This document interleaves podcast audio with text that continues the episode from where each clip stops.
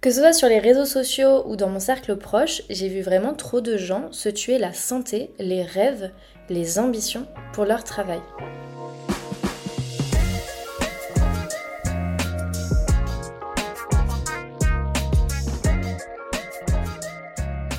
Bienvenue dans ce tout premier vrai épisode de podcast. J'avais envie de commencer très fort en parlant de la frontière super mince qu'il y a entre passion et addiction quand on est entrepreneur, de la différence du coup qu'il y a entre les deux euh, et de comment on fait pour ne pas basculer du côté obscur de la force. En fait, si j'incarne aujourd'hui le slowprenariat et que je le défends dans mes contenus, dans mes offres, etc., c'est parce que personnellement, euh, j'ai grandi depuis euh, mon adolescence avec cette idée que ma vie professionnelle passerait toujours au second plan derrière ma vie personnelle. Pourquoi est-ce que j'ai toujours euh, dit ça? C'est parce que j'ai vu trop de gens se tuer la santé, les rêves, les ambitions pour leur travail, à commencer par mes parents. J'ai des parents qui sont vraiment passionnés par leur métier, euh, qui m'ont fait grandir avec une très forte valeur travail, euh, qui m'ont poussé à avoir des bonnes notes à l'école pour pouvoir choisir mon métier. Et je leur en remercie très fortement aujourd'hui. Ils font tous les deux des métiers complètement différents. Mon père, il est routier et il s'est lancé euh, par amour et passion du voyage. Ma mère, elle est DRH dans une mairie. Elle, son dada, c'est les gens. Mais ils sont tous les deux portés par une mission bien plus grande qui est celle d'aider les gens à s'approvisionner ou à être bien dans leur travail.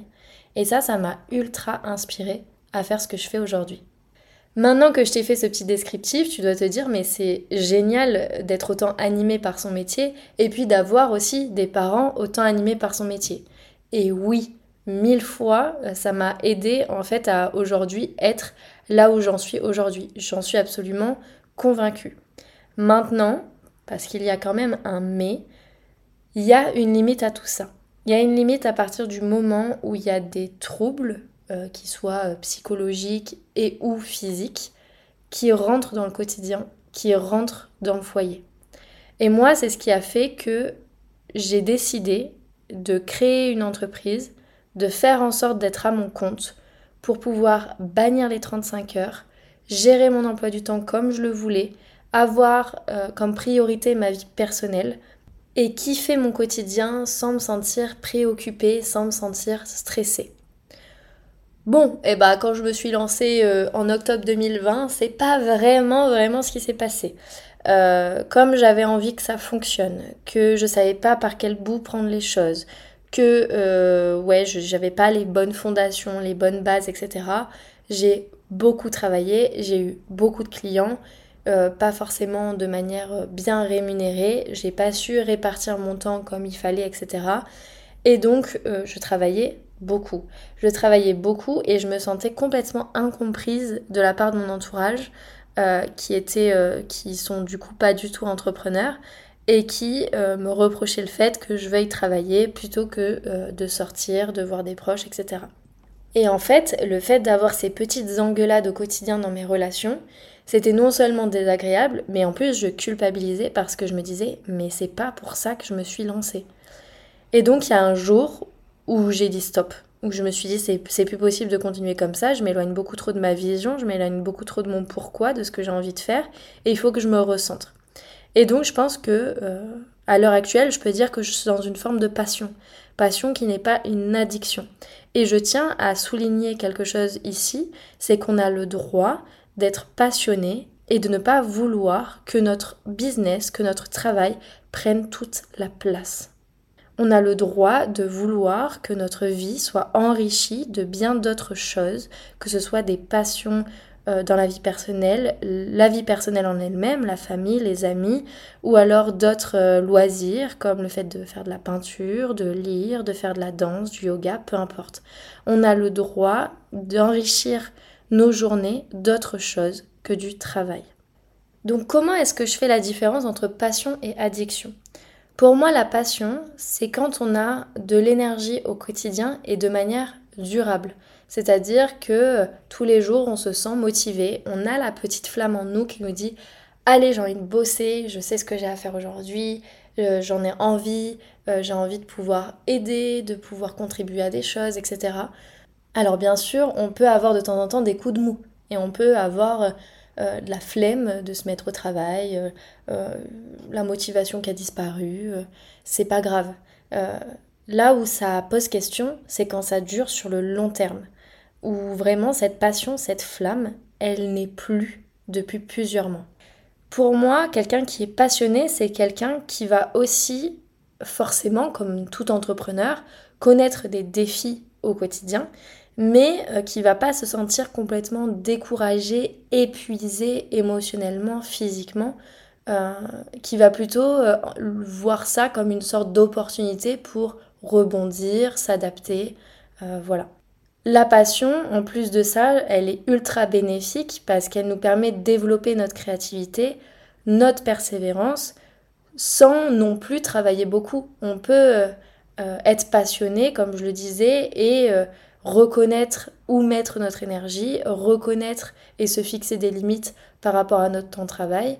voilà, on peut être passionné et pas vouloir faire que ça. L'addiction, pour moi, c'est quand notre business, ça devient vraiment une obsession. Plus rien n'existe autour. On n'a pas envie de développer nos relations sociales, on n'a pas envie de développer notre vie personnelle, on n'a pas envie de partir en vacances, de faire des pauses, d'être ailleurs que euh, devant notre ordi. Et c'est là où, à mon sens, ça devient un petit peu nocif. Quand on en arrive à un stade où on a tellement envie que ça marche, où on a tellement envie que ça marche plus que ça ne marche déjà, qu'on en fait toujours plus, toujours plus de contenu, d'offres, de canaux de com, on finit par s'épuiser. Parce qu'en fait, on n'est jamais, jamais satisfait de ce qu'on a. Finalement, je trouve que derrière l'addiction, il y a non seulement une forme de manque, que ça soit en termes de résultats, de chiffre d'affaires, d'abonnés, etc., mais aussi une forme de manque de confiance en soi et en son business, dans la capacité à le développer, à faire en sorte qu'il va être rentable, pérenne, durable. Et je trouve que c'est un beau signal d'alarme pour essayer de faire en sorte de stabiliser et d'optimiser ces stratégies, ce qu'on met en place au quotidien.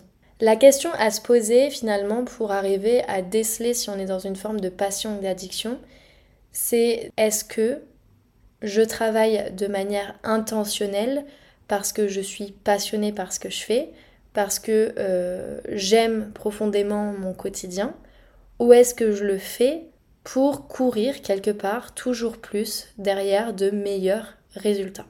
Bon, maintenant tu vas peut-être me dire, euh, t'es bien mimes, mais qu'est-ce qu'on fait de tout ça? Si je suis dans une forme d'addiction, comment est-ce que je peux faire en sorte de retrouver le côté passionnel sans me sentir complètement euh, abattue, épuisée euh, par, mon business?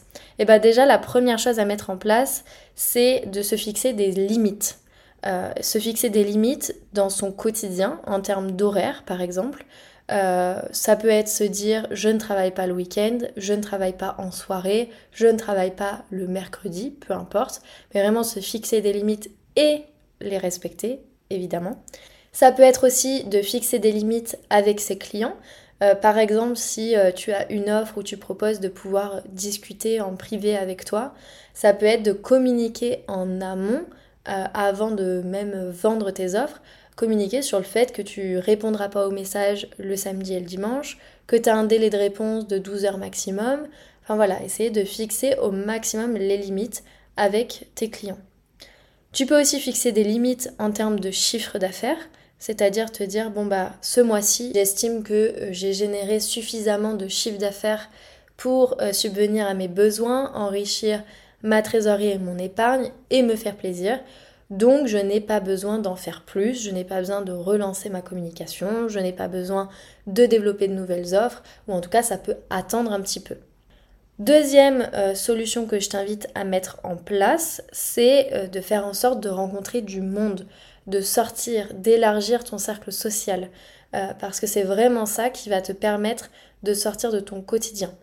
Euh, si au contraire tu as une personnalité plus trop introvertie, ça va être de développer euh, des activités au quotidien qui te font du bien mais qui te sortent la tête du boulot. Donc ça peut être de la peinture, de la lecture, te mettre à un instrument de musique, apprendre une nouvelle langue, j'en sais rien. Mais voilà, essayer de faire en sorte de développer des choses en dehors du business et de cadrer le business par rapport à la vie personnelle. Et voilà, j'ai abordé tout ce que je voulais aborder au sujet de l'addiction et de la passion. J'espère que cet épisode t'a plu. Si c'est le cas, tu peux le noter 5 étoiles sur ta plateforme d'écoute préférée. Et si tu sens qu'aujourd'hui tu es à la limite de l'addiction avec ton business, je t'invite à me rejoindre sur Instagram, lesoptimalistes, ou à rejoindre ma liste d'attente que je te mets en description de ce podcast pour rejoindre la méthode optimaliste qui est mon programme d'accompagnement au slowprenariat où on revoit stratégie, organisation, business model dans le but de cultiver un meilleur équilibre pro-perso. Il ne me reste plus qu'à te souhaiter une bonne semaine et on se retrouve la semaine prochaine.